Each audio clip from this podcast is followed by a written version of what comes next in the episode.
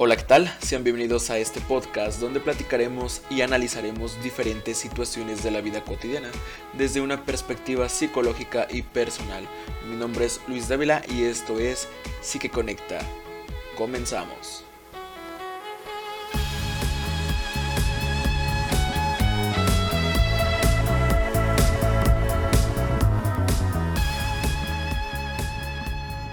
El día de hoy hablaremos de un tema muy importante, relevante y creo que muy atractivo para muchas personas. Eh, y como saben, pues me acompaña en esta ocasión, eh, vaya, eh, dichoso entre las mujeres, tres grandes amigas. Primeramente, pues aquí ya conocen a mi colega Fer. ¿Cómo te encuentras, Fer? Bien, un poquito nerviosa se podría decir porque tenemos unas grandes invitadas, eh, como tú dices, entre las mujeres. Así es, en esta ocasión no nos pudo acompañar Pedro por cuestiones de trabajo, pero bueno, en el siguiente capítulo eh, va a estar haciendo otra vez una gran aparición para pues comentar algo, otro tema importante, ¿no? Entonces pues quiero aprovechar para extender un saludo justamente a, estas eh, grandes personas, grandes profesionalistas. en el día de hoy, como les dije, acompañan dos biólogas en esta experimentales, hasta lo recalcaron, somos experimentales, ¿ok? No se la vayas a regar. Y es como, ok, Maydelín Espadín y Elizabeth Reyes, ¿cómo se encuentran, chicas? Díganme. Muy bien, todo bien aquí, listas para divertirnos con ustedes y pues saber más acerca de el amor. Exactamente. bueno, antes, dímenos, Eli, también, ¿cómo te encuentras? Bien, muy bien, muy nerviosa y pues a, ver qué, qué, podemos aportar. Yo creo que mucho. El día de hoy les adelanto, no me acuerdo si les dije, ya hasta se me olvidó, de la emoción que se siente aquí, ¿no? En el foro.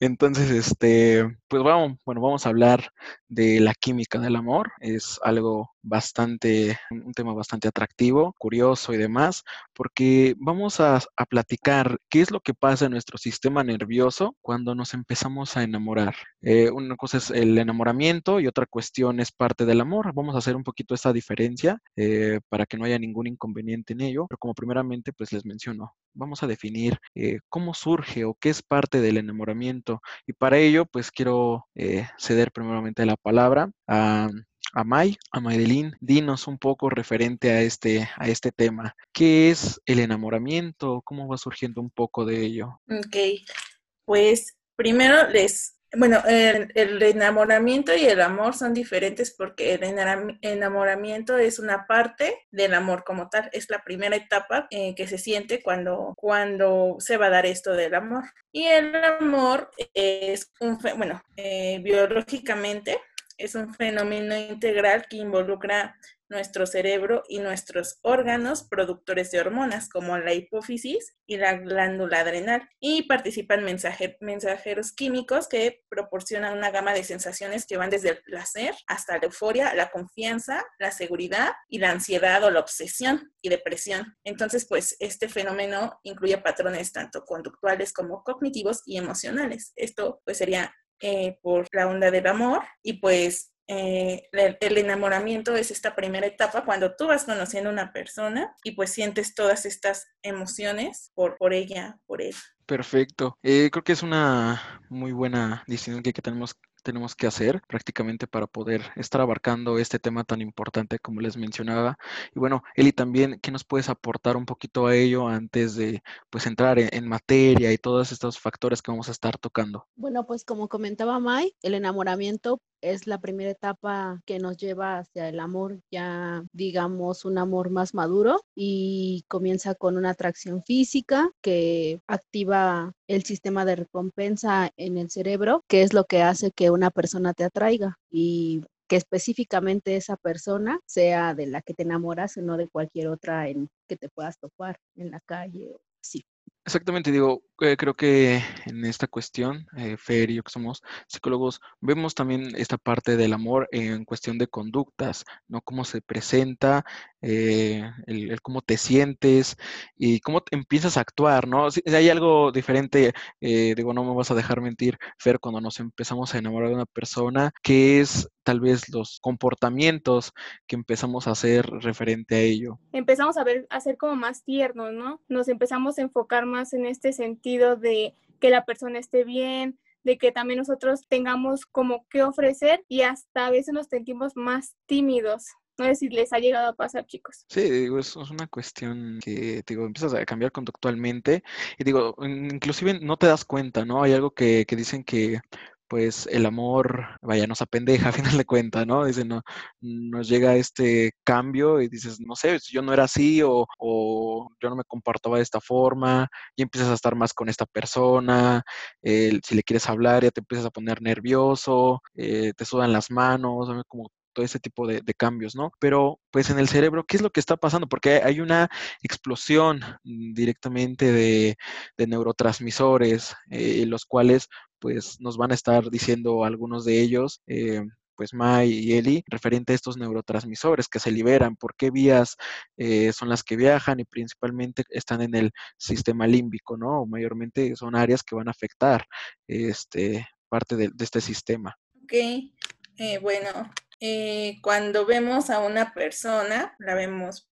pues con los ojos, ¿no? Valga la redundancia. Esta señal se, se integra en el tálamo y después pasa a la corteza occipital, al giro fusiforme y en menos de cuatro, bueno, leí que de 4 a 90 segundos, tú ya puedes saber qué tanto te gusta la persona que, estás viendo. Después de esto, si sí te gusta, si te interesa por esta, por esta vía, eh, el giro fusiforme se comunica en, con el sistema de recompensa, como mencionaba Eli, cuando realmente nos gusta y hay una gran liberación de dopamina, que es el neurotransmisor estrella en esto del enamoramiento. La dopamina que, que pasa o a dónde va o cuál es la cuestión o por qué es la estrella. Pues puede ir a, muchas, a, mucho, a muchas áreas del cerebro, como al núcleo accumbens, y cuando llega aquí es cuando sentimos que necesitamos más a, esta persona.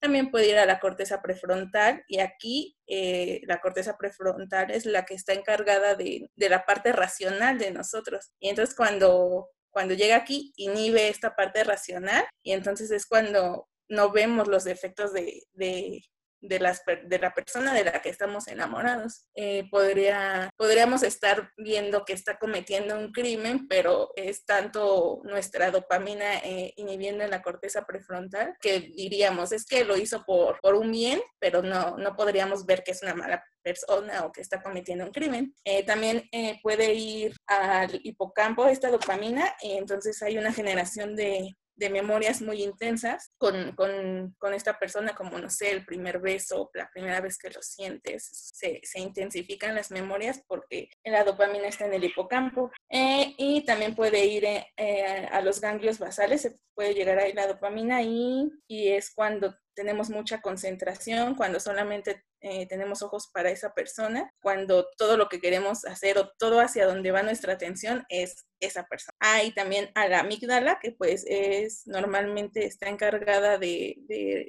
conductas más como de miedo, de alerta, pero aquí esta dopamina generaría una sensación de tranquilidad. Perfecto. Eli, ¿qué nos puedes compartir eh, referente a, esto que, también nos, nos dice May, las áreas específicas y demás. Digo, hay que aclarar que la dopamina, eh, serotonina y demás, pues son estos neurotransmisores de bienestar, ¿no? Que nos dan eh, ese bienestar, esa euforia, de esa felicidad, ¿no? Eh, entonces, Eli, ¿qué, nos puedes estar diciendo un poquito referente a este tema?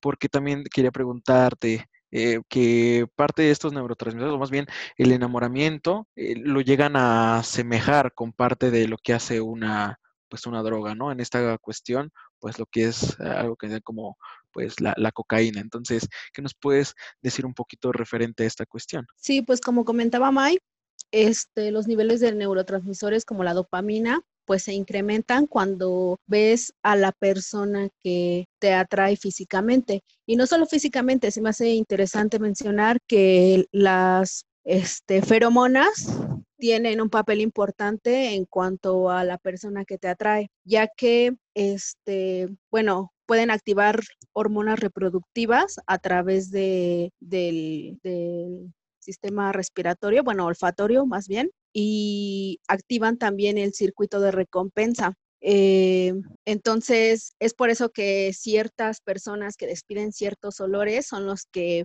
más nos atraen, porque son los que activan específicamente a nuestro sistema de recompensa, activando hormonas reproductivas como estrógeno y progesterona, testosterona. Y bueno, lo que comentabas de la dopamina es que pues se incrementan los niveles de este neurotransmisor que se libera por el hipotálamo, como lo comentaba May, y estas regiones también se pueden activar, o más bien son las que se activan cuando nosotros ingerimos ciertas drogas, como lo es la cocaína que libera, que bueno, al liberar la, la, dopamina induce estados de euforia. Y es, es lo mismo que cuando estás enamorado induces estos excesos o bueno, aumentos de dopamina, lo que hace sentirte bien. Por eso es cuando, cuando terminas con una pareja, sientes como ese síndrome de abstinencia que se siente cuando las personas ya no están expuestas a las drogas que utilizaban.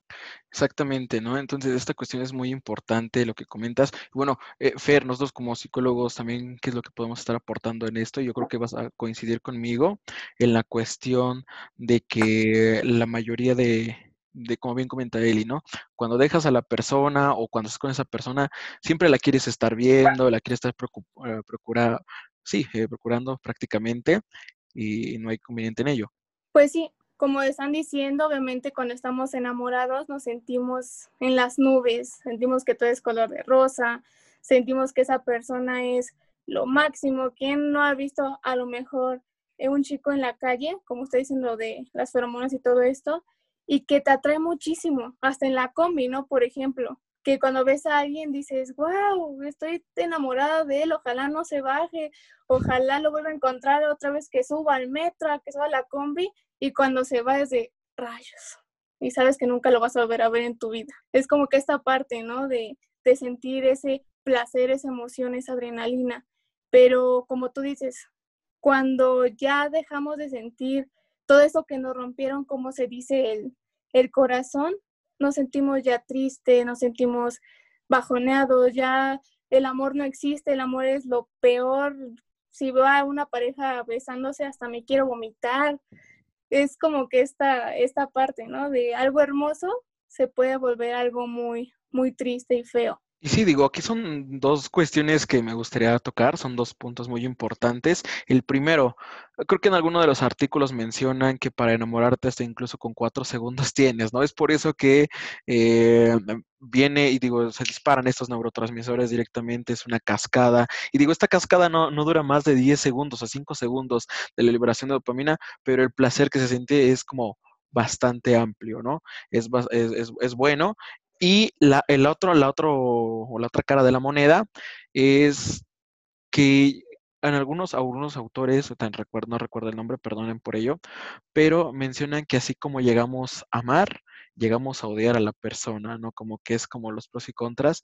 Y, digo, no sé qué nos puedan como comentar de ello, de estas dos cuestiones, eh, primeramente May y, y después Eli, coméntenos un poquito referente a esa cuestión.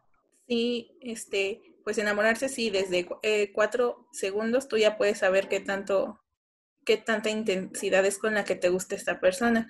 Y es que, bueno, la dopamina, como les mencionaba, es la estrella del enamoramiento de los neurotransmisores, pero no es la única.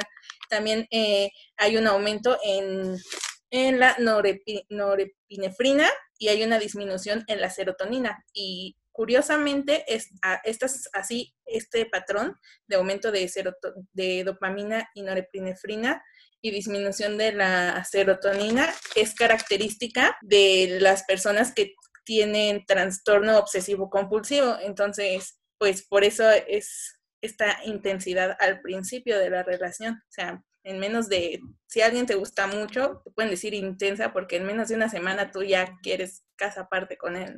Claro, y, en esta cuestión también, Eli, ¿qué nos puedes tal vez comentar haciendo aporte a lo que menciona May?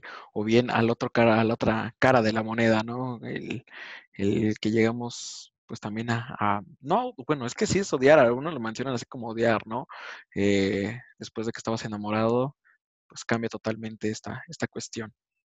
Ok, eh, bueno, en la cuestión que refiere al odio, eh, podemos decir que esta sensación puede ser igual de intensa que el amor pues incluye circuitos de estructuras en la corteza y subcorteza cerebral que también están activadas cuando se, se se ama, digamos así, cuando se liberan estos neurotransmisores como la oxitocina y pues se activan cuando se genera una conducta agresiva. Eh, la, bueno, se ha mostrado que hay una mayor actividad en la corteza frontal derecha que en la, bueno, que es la principal, digamos, estructura que se activa cuando la gente dice que siente más bien desagrado, odio por una persona. Y, aquí hay algo muy interesante, creo que habíamos hablado antes eh, de, estar eh, justamente grabando esto, de que cuando uno está enamorado, pues se inhiben ciertas áreas del cerebro. En esa cuestión, pues obviamente la, la, corteza prefrontal, que es parte de nuestras decisiones, y es por eso que también yo mencionaba que nos hace ver, pues tontos inclusive, ¿no? Muy torpes en esta cuestión y del, del razonamiento y demás. Entonces, parte de la corteza prefrontal, por tanta liberación de estos neurotransmisores, se llega a inhibir de cierta forma, eh, entonces pues no llegas a ver inclusive los defectos que tiene la persona, si es este alto, bajo, chaparro, o sea, no, no ves como todo eso este, que hay, ¿no? Y es por eso que aquí hacía esta comparación de que llegas a odiar a, la persona porque pues dejas, bajan esos niveles de, eh, de, los neurotransmisores, ya no hay como la misma intensidad y ves, vaya, un poco más claro, dicen, pero quítate la venda de los ojos, ¿no? Y realmente empiezas a ver lo que era, e inclusive una cuestión, uh, digo, psicológicamente lo llegan a ver, como, como bien comenta este Mike con, con algo de TOC, que es trastorno obsesivo compulsivo, en ciertas cuestiones, ¿no? Es muy minuciosos. Entonces, cuando ya te quitan esta venda de los ojos, se dan, se dan cuenta de algo. Sí, digamos que la diferencia fundamental que existe entre el amor y el odio radica en que el amor inhibe estas zonas de raciocinio, como bien, di como bien dices, como pueden ser la amígdala y la corteza frontal, y el odio lo que hace es hiperactivarla. Mira, entonces es como ya está, así que echan a correr la ardilla prácticamente, ¿no? Se dan cuenta de todas estas cuestiones. Entonces, igual, Fer, no sé qué, qué tanto también nos puedes aportar de esta diferenciación, el cómo va surgiendo inclusive las conductas principales de cuando uno está enamorado y posteriormente cuando pues es todo lo contrario, ¿no? Pues algo que sé es muy dicho, ¿no? De que el amor te lo asemejan como un corazón. ¿Por qué cuando, porque cuando estamos con esa persona, ¿qué hacemos? Nos empieza a latir nuestro corazón. Pero como todos están diciendo, pues es parte de, de nuestro cerebro. También, como tú antes lo mencionabas, esta parte de que nos empiezan a sudar las manos, que no sabemos ni siquiera qué decir, ni siquiera sabemos cómo expresar que nos gusta. Obviamente creo que a todos nos ha pasado en ese momento, que ahorita los famosos crush, cuando tenemos nuestro crush, no sabemos cómo interactuar con él. A veces se nos sale una palabra tonta y después está recriminando de por qué dije eso. Es como que, que toda esta parte, no sé si, si me entiendan. Sí, sí, prácticamente es eh, parte de lo mismo, ¿no? Aquí nos damos cuenta de que ya pasamos a un segundo término, al orgánico. El primeramente es pues esto, ¿no? La aceleración de, corazón, el, pues sí, el ritmo cardíaco aumenta, inclusive las pupilas se dilatan, la sudoración de manos y demás, inclusive estas mariposas que llegamos a sentir en la, en la pancita, ¿no? Pero obviamente hay un trasfondo de todo esto y May nos va a compartir un poquito de esta cuestión. Sí, bueno, es, es porque hay una activación del sistema nervioso simpático, este que nos hace estar alerta. Es como mencionan algunos autores, que el amor nos hace estar como si estuviéramos enfrente de, de un peligro muy intenso, como enfrente de un león o, o, de algo así que nos puede hacer mucho daño. Entonces aumenta la frecuencia cardíaca, se modifica el movimiento gastrointestinal, por eso estas mariposas en el estómago que se pueden llegar a sentir, las pupilas se dilatan, eh, hay, hay una mayor sudoración, entonces pues por eso sentimos todo esto cuando estamos enamorados, disculpa, del sistema nervioso simpático. Entonces, pues sí, justamente les menciono, todo esto tiene pues un, un origen, ¿no? No es como solamente, ay, ¿por qué me pasa eso? No, pues todas estas situaciones internas eh, que llegan a pasar en, nuestro organismo. Y también eh, me gustaría, bueno, que nos comentaras un poco referente a esta situación, Eli, mayormente, eh, ¿cuánto tiempo es el que una persona puede llegar a estar enamorado? ¿Cuánto es el tiempo? ¿Puede ser en meses, años? Coméntanos un poco referente a esta situación. Sí, pues la verdad es que no hay como una fecha exacta en la que yo te pueda decir, ah, mira, tu enamoramiento, que es la primera etapa, va a durar, no sé, cuatro meses, tres meses, no se sabe, aún no hay una, un estándar. Lo que sí se sabe es que hay un cierto rango en el que estas emociones pueden disminuir o pasar a la siguiente fase y convertirse en un amor más maduro, que acepta, te ve tal y como eres. Entonces, eh, distintos autores se hablan que pueden ir entre cuatro meses hasta cuatro años, dependiendo del, de los estímulos, si son constantes, qué tanto ves a esa persona, porque entonces así la liberación de neurotransmisores es constante y pues de que tú te empieces a dar cuenta si esa persona te conviene o no, o sus actitudes, ¿no? Porque independientemente de cómo se liberen los neurotransmisores en el cerebro y cómo los captes tú, muchas veces pues nuestra razón puede más y te dice, no, con esa persona no, no te conviene, amiga, date cuenta, o simplemente no pasa y llegas a un estado en el que ya necesitas esa irrigación de neurotransmisores constantes. Y, sí, ese es como, como bien comentas, ¿no? el, el, cambio de, del enamoramiento al, al, amor. Eh, creo que hay como esta, esta distinción, ¿no? El, el, enamoramiento es una situación muy, vaya, orgánica, mm, de, más, ¿no? Pero parte del amor, eh, muchos decían, es una elección, porque tú eliges estar con esa persona. Eh, digo, puede llegar a pasar parte del enamoramiento, pero sabes que con esa persona puedes ser muchas cosas que tal vez con otra persona no. Puede ser tú mismo, porque, digamos, eh, nosotros como psicólogos vemos, al final de cuentas las personas son como, tienen capas.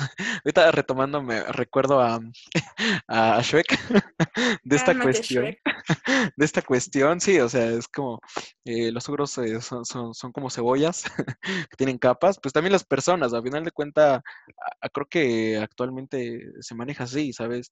Te muestro un poco de lo que tal vez pretendo ser de lo que soy. Eh, en el podcast anterior hablamos parte de, autoestima y llego en redes sociales. Entonces, no digo que va de la mano al 100%, pero es esto que quieres tú mostrar a la otra persona, ¿no? Inclusive en psicología, eh, también le íbamos a hablar como esta parte de enamoramiento, como en dividirla en, dos palabras, enamoramiento, te, te, estoy mintiendo con ciertas cosas que no soy para que te enamores de mí, para que me veas como un ser perfecto. No sé si coincides conmigo en esta, en esta cuestión, Fer, pero como bien mencionó, es, saber hacer esta distinción y que el amor justamente es una decisión eh, personal. Cuando se quita esa venda de los ojos del enamoramiento, pues justamente inicia esta parte de decisión del amor. Decía, ¿no? Por ejemplo, esta broma, que cuando son novios, pues tienes todas las características, ¿no? Que te tienes el deseo de contacto físico, deseo de que la otra persona también te brinde ese amor, ese, ese cariño, que tienes miedo a que te empiece a rechazar esa persona, que te empieza a faltar esta concentración que antes tenías, empiezas a pensar más, más en ella, empieza ese como ese nerviosismo y esa ansiedad de querer estar con ella o también de poder perder a esa persona. También te empiezan a interesar las cosas que a la otra persona le, le gustan o quieres compartir sus hobbies, sus, no sé, sus gustos, hasta poder compartir lo que a él le gusta, a ella le gusta o lo que ella, ella ama o él ama. Y esta atención que tienes como concentrada en esta persona, cuando te dicen que se van a casar, ¿no? Que todos empiezan de, no, pues ya cuando te echen el agua bendita, ya ese enamoramiento se va a ir, va a ser como que te abran los ojos porque ya empieza la etapa donde en verdad empiezas a conocer a esta persona, ¿no? Que muchas personas dicen que no es lo mismo estar con una persona de verla cada una semana, verla un día sí, un día no, allá tener que convivir con esa persona pues de 24 a 24. Ya se empieza como que a ver estos cambios y siento que ahí es cuando se empieza a ver si en verdad es la persona con la que querías estar o en verdad ni siquiera pueden ser hasta compatibles. Y aquí es donde empieza esta, esta fase de darte como cuenta si es ahí o no es. Y si no es esta parte, empiezas a ver como que estos contras de los síntomas del enamoramiento, que ya ni siquiera te va a interesar la persona o ni siquiera vas a tener esa atracción física ni sexual por ella. O sea, ya todo se va como que a, perder y aquí es donde hablamos de, del corazón rotito. Exactamente, ¿no? Entonces, son, son ese tipo de, situaciones en las cuales, te menciono, es, es una situación de elección a final de cuenta, eh, que tienes que pasar por diferentes etapas, primeramente de eh, pasas, eh, inclusive hay tipos de amor que también vamos a hablar solamente algunos eh, cuantos de ellos, porque pues ya ahorita ya hay muchos. Entonces, pues para no estar, vaya, tal vez llevándonos más tiempo en esta cuestión, después hablaremos, en, en otra ocasión de ese tema, pero sí, como que los principales que, que marca, ¿no? Entonces, vamos a hablar también de esa cuestión. Como les menciono, pues el amor es una elección y como bien comentas, ¿no? Eh, empiezas a compartir gustos, a compartir todo ese tipo de cuestiones. Por ejemplo, chicas, ustedes que han pensado como de esta nueva sociedad, esta nueva evolución que han tenido como las personas, de que ya no quieren una relación estable, solamente buscan como satisfacer esas necesidades tal vez sexuales, eh, esas necesidades tal vez de un poco de aprecio, pero solamente lo dejan, lo dejan hasta ahí estos llamados fuck boys, creo que sí son así, o y fuck girls, algo así les dicen. Eh, ¿Qué piensan de, de eso, chicas? está muy interesante, ¿no? Eso ya se mete, bueno, eh, he leído casos de, ay, no me acuerdo cómo es, cuál es el término, amor, como que líquido, ¿no? Amor líquido si, si estoy bien, porque casi no he conocido mucho de, ah, o bueno, leído mucho, pero ajá, es lo que ahorita está pasando. Pues es que, es que en sí, ¿qué es el amor? O sea, biológicamente solamente es un método, por decirlo, para procrear, para dejar descendencia y que la vida siga continuando. Entonces, esto del amor romántico, el amor duradero y así es algo que pues la sociedad también nos ha impuesto un poco, ¿no? De pues no te puedes divorciar porque está mal visto, pero pues si tú, a ti te hace feliz solamente estar con, con, con alguien un tiempo y después, pues no sé, estar solo o así, ahorita estamos en, en la época en donde todo está pues como ya, no bien visto, pero si, si es lo que quieres hacer, somos libres de, de, estar un, mes o, decidir estar mucho tiempo. Y pues el enamoramiento, como lo mencionábamos, pues puede ser o de muy, de muy alta intensidad y un, un periodo muy corto o pues se puede alargar, pero pues todas las personas son diferentes y cada quien decide cómo, cómo ver esta parte del amor en su vida, ¿no? Algo así, por ahí iba la, la pregunta. Sí, Sí, y es que como nos comenta Mai, pues biológicamente nosotros no estamos como programados para practicar monogamia, ¿no? Para tener una sola pareja, solamente ciertos tipos de animales pueden, bueno, se ha encontrado que, por ejemplo, la vasopresina, me parece, es un péptido que, o bueno, un neurotransmisor que, que se ha encontrado en diferentes animales como los patos, los cisnes, que tienen una sola pareja en toda su vida mientras que en los humanos pues se encuentra, pero digamos que no en las cantidades necesarias para que se pueda decir que, va a hacer que tu pareja sea fiel, ¿no? Esto no quiere decir que pues ya sea, sean infieles porque biológicamente no puede ser otra cosa, no, obviamente no, pero pues sí, culturalmente tiene que ver mucho con cómo interpretamos el amor y qué es lo que tú consideres bien o mal en una relación. Y aparte, esto, este, estos genes en los humanos, bueno, también en otras especies de roedores, están en diferentes cantidades. O sea, una persona puede tener más receptores, porque es el receptor de, de, la vasopresina el que, pues como que están investigando que tiene que ver en, en roedores con esta parte de la monogamia, pero pues eh, hay unos que tienen, hay unos roedores que tienen más expresados estos receptores, otros que los tienen menos, y así es en los humanos. Y pues aparte de esto, súmale todo, súmale todo lo cultural que pues hay en cada país, cada población, pues no se puede, no se puede saber qué va a pasar. Exactamente, y digo, ahorita, no, adelante, adelante, Eli. No, sí, que no se puede tener un estándar a nivel macro de, de que consideres correcto o no. Solamente quería decir eso. Ok, sí, y ahorita me pone a pensar, creo que igual lo hemos platicado, en la cuestión de cuánta, bueno, yo estaba leyendo un poco referente a ello, no sé si ustedes también hayan leído o coincidan conmigo, en el cual mencionan eh, cuántas veces nos podemos enamorar, ¿no? En la vida. Inclusive algunos eh, dicen, unos autores indican que siete veces, un poquito menos. Eh, creo que más no, no, este, no he llegado a visualizar, pero bueno, no, no podría dudar. Y algo que también en algún momento mencionaba Mai, digo, fuera, fuera de, de ahorita que estamos grabando, pero que mientras más jóvenes nos llegamos a estar enamorando, es con más intensidad, ¿no? Y, aquí es como hay, hay, que ver pros y contras de, toda esta situación. No sé qué, nos puedes comentar referente a, esta cuestión de del cuántas veces nos podemos enamorar o, la eh, con la intensidad, vaya.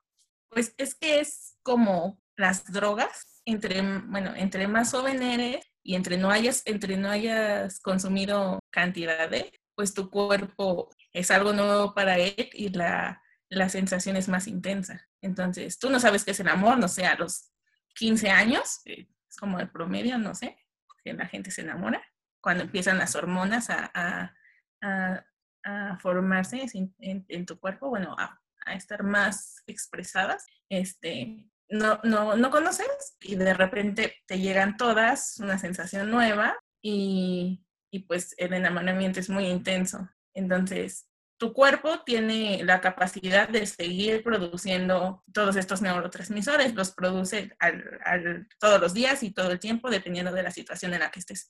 Pero cuando eh, te enamoras de alguien, pues son, son mayormente producidas. Puedes enamorarte muchas veces pero pues entre más joven seas, la intensidad es más, más fuerte, porque nunca lo, no, lo, no lo habías vivido, es algo que no habías vivido, entonces tu cuerpo no conoce, no, no es tolerable a, a, a, estas sensaciones, pues por eso cuando estás más joven eh, y bueno, que no conoces mucho, pues te llega de al 100 todas estas sensaciones del amor. Es por eso que, por ejemplo, cuando dicen que el primer amor no se olvida, porque como es la primera vez que lo pruebas, se puede decir, eh, sientes más eso. Y por eso dicen que el primer, bueno, que los otros amores solamente es para olvidar al primero, ¿no? Porque ya no sientes lo mismo que con otros. Es como eso, ¿no? Lo que más o menos entendí. Ah, sí, ya, van siendo diferentes, ¿no? O sea, el primero yo creo que es el más intenso cuando realmente te enamoras. Ya después, pues tú ya conoces y, y pues sabes qué onda y si te enamoras, ya no es como, esa primera vez que vas sin, sin frenos y a la muerte, no, a lo importa, que ya, a lo que haya. Entonces, pues te vas, te vas conociendo más tú, vas conociendo más a la otra persona y se hace como un poquito menos mmm, loco, podría decirse. Y eso te iba, bueno, perdón, ¿eh? quería comentar que pues también influye la madurez que ya tenemos, ¿no? Como dices, ya habías experimentado, ya habían llegado esos neurotransmisores a los niveles que tenían que llegar, entonces ya conoces esas sensaciones y es más fácil que tengas un freno y que te intentes controlar e intentes ser más racional, vaya, ¿no? Con los demás al enamorar. Sí, y ahorita algo, algo que, que comentan y que me llama mucho la atención, inclusive puedo hacer esta, esta comparación, como bien comentas, ¿no? Es como primeramente pues alguien que no ha probado una droga y le das un poco, ¿no? Es esa sensación de bienestar, de alegría, de tranquilidad y demás. Das un poco más y otra vez aumenta, ¡pum! Eso pasa con el primer amor, como bien comentan. Entonces, en algún momento, cuando hay una ruptura, en algún momento cuando ya no, le quitas esta droga a esta persona que está pues acostumbrada a esta sustancia y que quiere más, en algún momento yo creo que buscan esta droga, buscan esta liberación de neurotransmisores que se vuelvan a sentir en ese, en ese estatus, en ese, eh, pues sí, en ese estado prácticamente de bienestar, ¿no? De, felicidad y demás.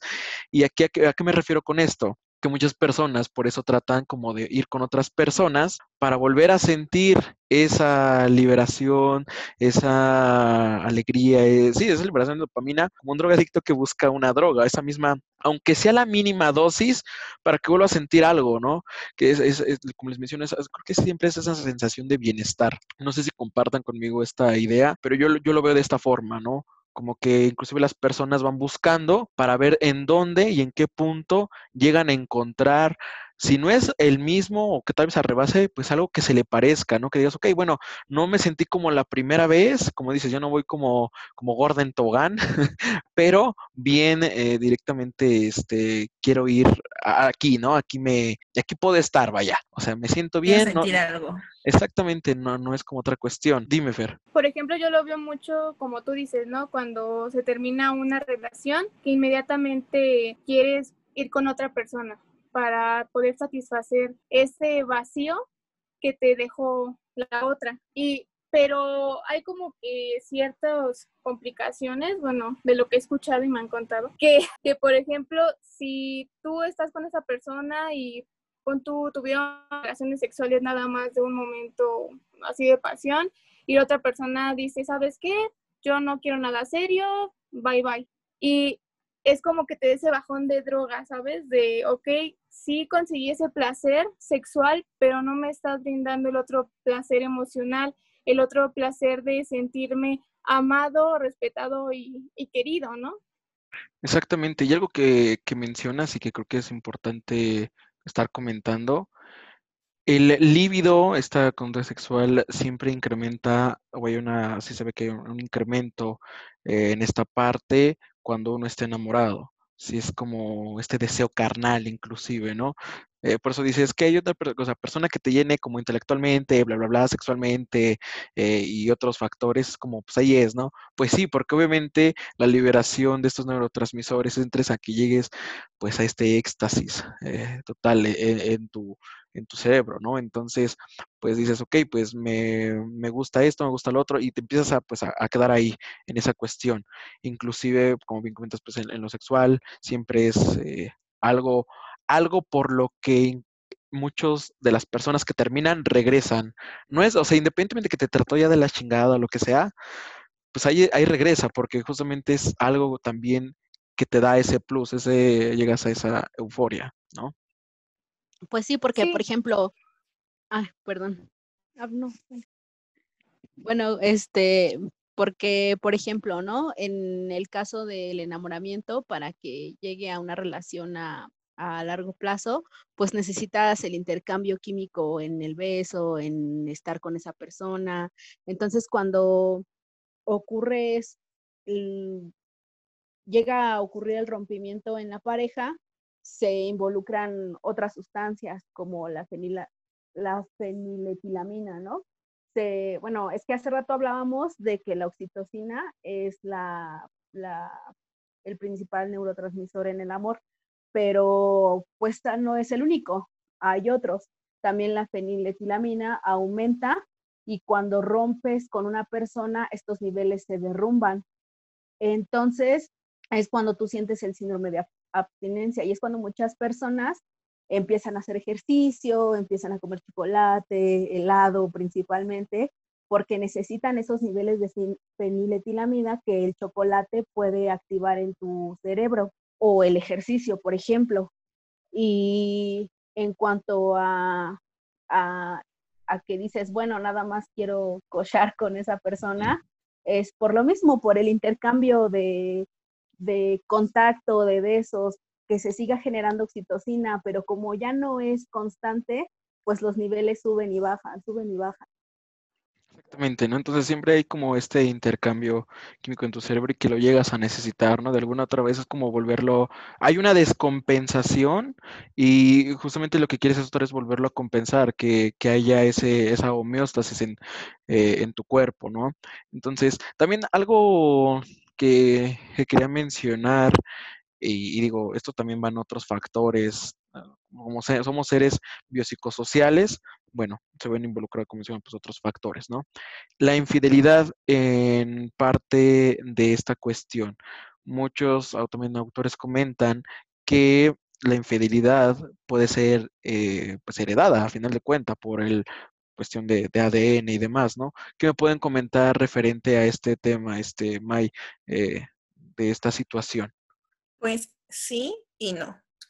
Eh, como ya está, estábamos platicando hace rato acerca de, de la vasopresina, eh, bueno, eh, la oxitocina y la vasopresina son hormonas ya más relacionadas con el apego en la pareja y ya se liberan, des- bueno, en, la etapa del enamoramiento, pero ya también estas van después y aparte en, eh, en, la, en la relación sexual también hay liberación de, de estas sustancias y bueno, eh, en estudios con roedores de de pradera y montaña han, han descubierto que los, los roedores son monógamos, los de pradera, pero los de montaña no. Entonces, científicos se pusieron a ver por qué, si son muy parecidos, porque unos son monógamos y otros no. Y resulta que tenían un receptor de vasopresina más expresado. Entonces, dijeron, oh, puede que este sea el motivo. Vamos a apagar este receptor, este gen, y por, por, lo tanto el receptor en los ratoncitos monógamos. Entonces, pues haciendo ratones tran, transgénicos, le quitan este, este gen, le quitan el receptor y el ratón se vuelve polígamo. Entonces, ah, o sea, sí tiene que ver, sí puedes hacer que, que cambie por que seamos un poliamorosos. Que seamos, ajá, que, que sean poliamorosos. Pero también hubo experimentos con la oxitocina como tal, inyectándoles eh, oxitocina a ratoncitas, eh, a, hacían que ya no quisieran estar con otros, con otros ratones, aunque estuvieran en, en su etapa de celo, se podría decir, o, o, inhibiendo los receptores de esta, de esta oxitocina, hacían que no, que no, que no tuvieran apego con, con, el ratón con el que acababan de estar. Entonces, pues sí, modificando estas sustancias, tú puedes hacer que, que por lo menos en ratones, eh, haya esta monogamia o esta poligamia. Y pues nosotros, el ser humano, también tenemos estos mismos, estos mismos genes y estos mismos receptores en nuestro cerebro. Entonces, eh, había estudios en donde en Suecia uh, checaban cómo estaban los genes en los suecos, en los hombres suecos, y había una tendencia a que si tenían este receptor más expresado, si tenían una relación más estable o ya estaban casados y pues eh, tenían una relación bien. Y en cambio los, los suecos que tenían una disminución de este receptor, pues andaban de loquillos y le ponían el cuerno a sus esposas o simplemente no tenían una relación estable. Entonces, pues sí, ahí está como ese, eh, ese punto vaya. que podría ser muy importante, aunque pues habría, habría que estudiar más y aparte, pues en el ser humano es difícil porque no solamente es esta parte química y biológica, sino pues socialmente hay muchísimas cosas que pueden interferir en, en esto de la monogamia e infidelidad. Exacto. Ah, pero aparte, los, sí, los ratones monógamos eh, eran monógamos, pero podrían ser infieles. O sea, eran monógamos de que estaban con su ratoncita, siempre regresaban al nido, cuidaban a las, a las crías, este, y, y, todo bonito. Pero si tenían la oportunidad de estar con otra ratoncita, no les importaba mucho, ¿eh? pues sí, eso es un dato eh, muy curioso, ¿no? A final de cuentas. Y yo creo que pues está de cierta manera justificado en algunas situaciones. Sin embargo, no vayan a después de, ay, es porque tengo más oxitocina, tengo menos. No, no, no, no, no, no. También no. Entonces, este, creo que es un, tema bastante interesante y creo que entra en, estas situaciones. Hablamos de, un, de todo un poco, ¿no? Entonces eh, es importante tocar este, ese tipo de, de, vaya, de cosas que pueden llegar a pasar en el enamoramiento, después del enamoramiento, del amor y demás. Y la cuestión creo que de infidelidad es un tema también muy importante. Como les dije, somos seres biopsicosociales, entonces no solamente estamos involucrados biológicamente, sino socialmente, eh, conductualmente, ¿no? Que, siempre va a cambiar en esta cuestión. No sé, Fer, si nos quieras compartir también un punto de vista referente a esta situación o alguna otra. Pues como tú dices, ¿no? Que luego no vayan a empezar de que no es que te fui infiel porque lo heredé de mi papá, porque sí he encontrado como estos artículos, ¿no? De que la infidelidad eh, se hereda de, de, la parte paterna. Y podríamos decir que, que es más como esta importancia de lo cultural, porque ahorita, como ya les había comentado, ya es muy normal tener hay varias parejas, como estas parejas que dicen, no, pues nuestra relación es libre y aquí siempre voy a estar para él, pero él puede ir a, a tener relaciones sexuales con otras personas y yo lo mismo y pues somos felices los dos y no tenemos ningún problema en eso. Pero hay otra parte que son las parejas que no permiten ninguna de esas de esa parte, bueno, de esas relaciones, que ellos son de nada más quiero estar contigo y tú si quieres estar conmigo está bien, si no, pues yo no quiero nada. Es como Freud decía, ¿no? Todos somos polígamos reprimidos porque la sociedad está como que diciendo, ¿sabes qué? Si eres infiel, te va a hacer el infierno. Pero hay muchas personas que a lo mejor ven pasar una chica, un chico guapo y dicen, wow, es muy atractivo y a lo mejor si tienen la oportunidad, hasta quieren como que experimentar o se quieren ir con esa persona, pero sin dejar a la otra. Pero la cultura y tal vez su religión, sus creencias, se los impiden. ¿Por qué? Porque estamos eh, esperando esa aprobación de las demás personas y ese miedo de no, es que qué va a decir o es que qué van a pensar de mí y toda esta estas situaciones. Sí, exactamente. Y ahorita, por ejemplo, que comentas eso, eh, volvemos a lo mismo, ¿no? Esa parte del enamoramiento, del amor, y ese con, otra persona, digo, tal vez ya pasó el tiempo de su enamoramiento, donde estaban pues eh, más arriba estos neurotransmisores y demás, y ves a otra persona y ¡pum! Se vuelve a disparar, ¿no? Hay algo que te atrae sexualmente, algo justamente. Dices que tienes, tiene un, tiene un no sé qué, qué, qué sé yo, ¿no? Entonces va parte de ahí. Eh, toda esta, cuestión de, de transmisores y demás. Y digo, el amor a fin de cuentas es, una elección. Y como bien comentaste ahí, mm, eh, algo que comentaste y que, eh, bueno, bien citado en Freud, que todos somos poliamorosos pero reprimidos, ¿no? ¿Por qué? Porque tenemos miedo a que nos juzgue la sociedad. Digo, ahorita a pesar de que ya están cambiando muchas situaciones, todavía está esto, ¿no? Como, ok, pues sí puede ser eh, lo que quieras, pero séle fiel a tu pareja y ya está. Y otras como, oh, pues hay que experimentar, o sea, sí vamos a estar juntos, o sea, nos queremos y todo, pero pues podemos estar con otras personas y demás. Y digo, socialmente también es como te enfrascan en esa cuestión. Solamente es para esa persona y ya está y también porque no te, tienes miedo en algún momento a estar solo, continuar solo, o que es que tal si sí le gusta ya más con otra persona que conmigo, ¿no? Entonces por eso también se cierran como esa, ese tipo de cuestiones, ¿no? ¿Qué, qué nos pueden comentar referente a, esto, este May y mm, está, está bien interesante porque, por ejemplo, yo había leído que, no recuerdo el porcentaje exacto, pero era menos del 10%, e incluso podría decir que era menos del 5% de las especies, de, todas las especies, no son, solo menos del 10%, del 5% son monógamas. Esto abarcaba pingüinos y delfines, creo, y, e incluían al, ser humano. Pero, bueno, una, eh, esta parte de la monogamia sería pues como estar con tu pareja procreando y cuidando a las bendiciones. Pero de infidelidad o sea, menos del 5% de las especies ha de ser, así como de solamente tú y para siempre tú.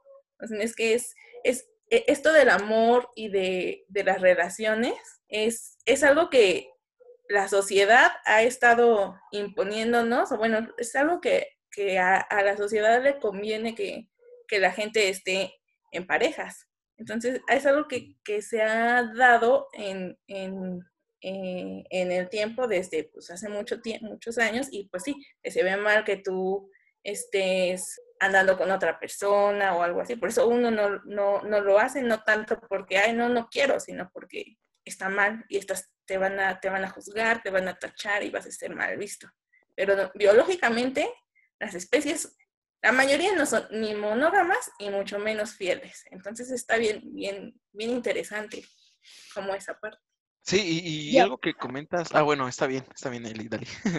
No, sí, es que te iba a comentar que otra cosa es que el que estés enamorado no quita que la gente te pueda seguir gustando, que puedas tener esos estímulos visuales que hablábamos al principio, bueno, tanto visuales como olfativos, y te pueda atraer otra persona. Y no significa que el amor que dejas de sentir por una persona, pues también se va a terminar. Entonces también es activar como más o tener más sensación de bienestar al estar con otras personas.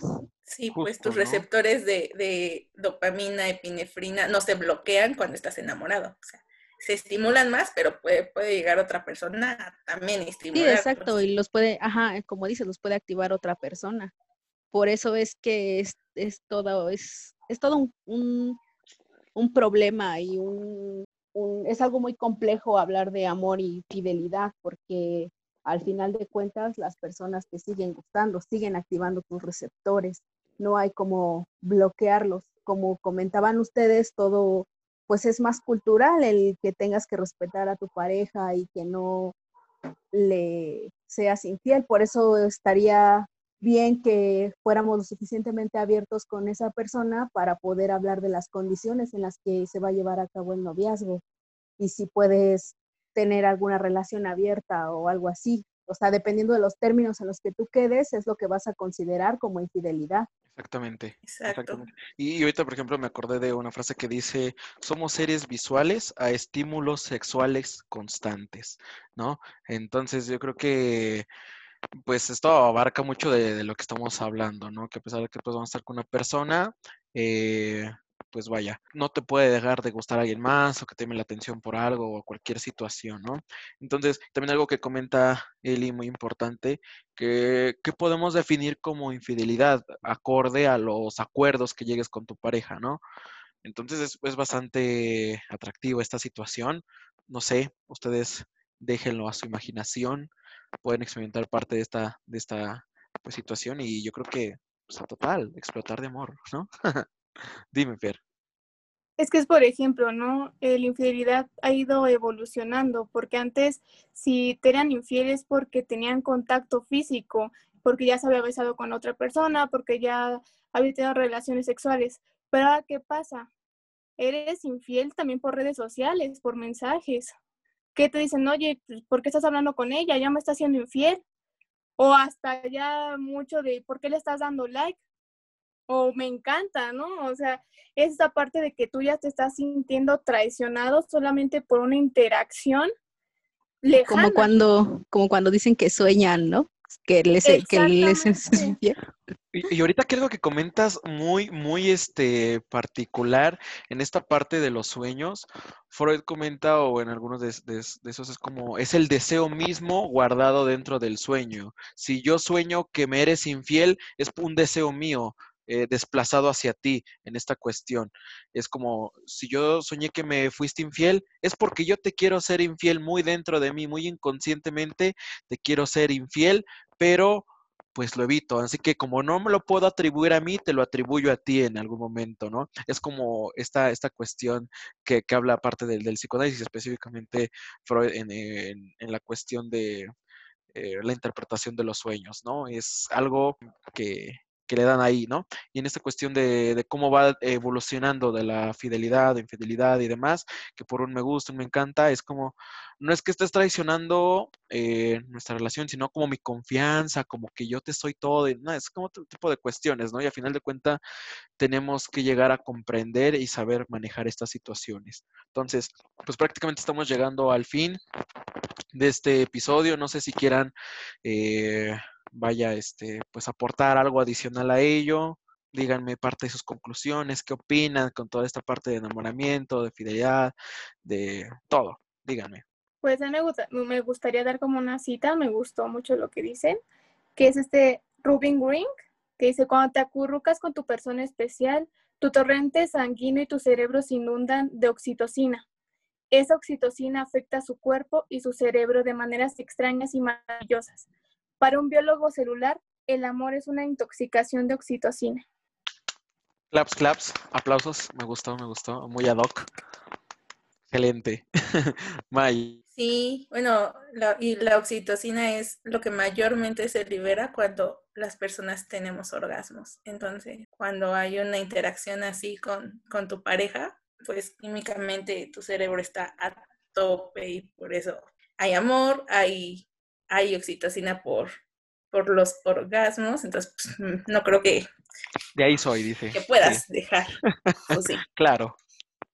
Eli. Yo eh, les quería, no, espera, les quería comentar de un estudio que también eh, eh, estuve leyendo, que por los besos tú puedes saber qué tan compatible buena va a ser o compatible, exacto, vas a ser con una pareja. Por eso el primer beso es muy importante. No hay mucha información acerca de, esto, de estos estudios, pero menciona que participa el complejo mayor de histocompatibilidad, una proteína del sistema inmune.